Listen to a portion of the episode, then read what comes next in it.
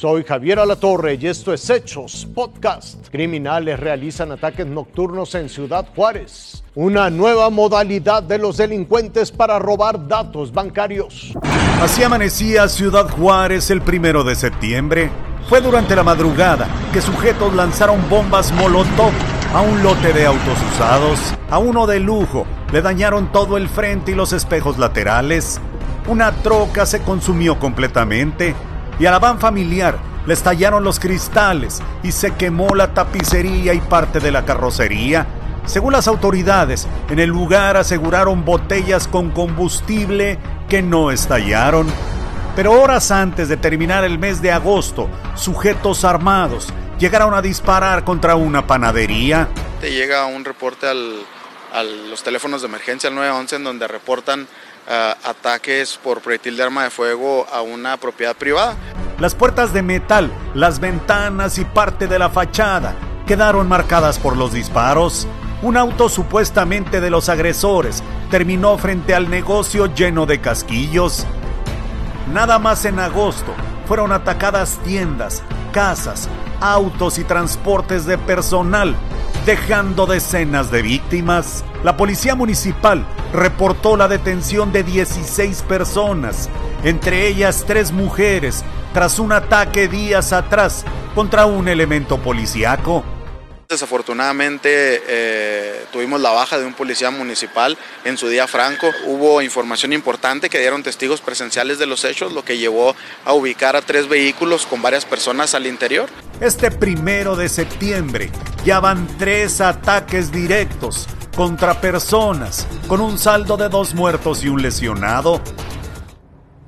Agosto se convirtió en el mes más violento de este 2022 según datos de la Fiscalía de Chihuahua, 122 personas fueron asesinadas, entre ellos 13 mujeres, Javier.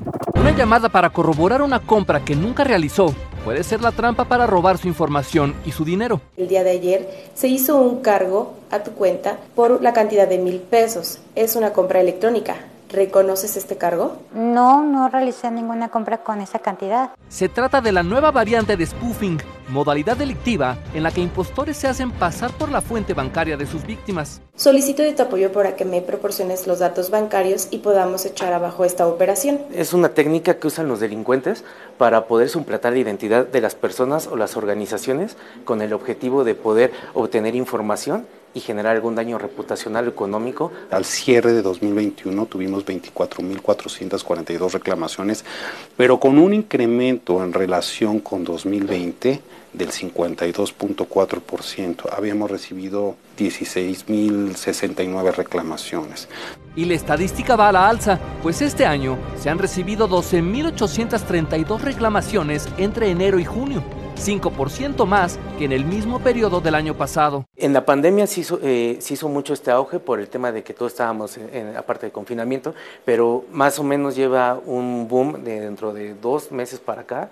Ante una llamada sospechosa, los expertos recomiendan nunca proporcionar datos personales ni bancarios, colgar inmediatamente y llamar a su institución bancaria. Otro punto sería cambiar de forma constante tus contraseñas hacia tus diferentes aplicativos y portales y no usar la misma contraseña para todos. Si me llega información, me llega un link, me llega algo en un correo electrónico, en un SMS, en un WhatsApp, no lo abras. O sea, si ni siquiera lo conoces, no lo abras. Además, si va a realizar alguna operación financiera desde un dispositivo móvil, la Conducef recomienda no utilizar un Wi-Fi público y corroborar que el sitio URL inicie con HTTPS. Hasta aquí la noticia, lo invitamos a seguir pendiente de los hechos.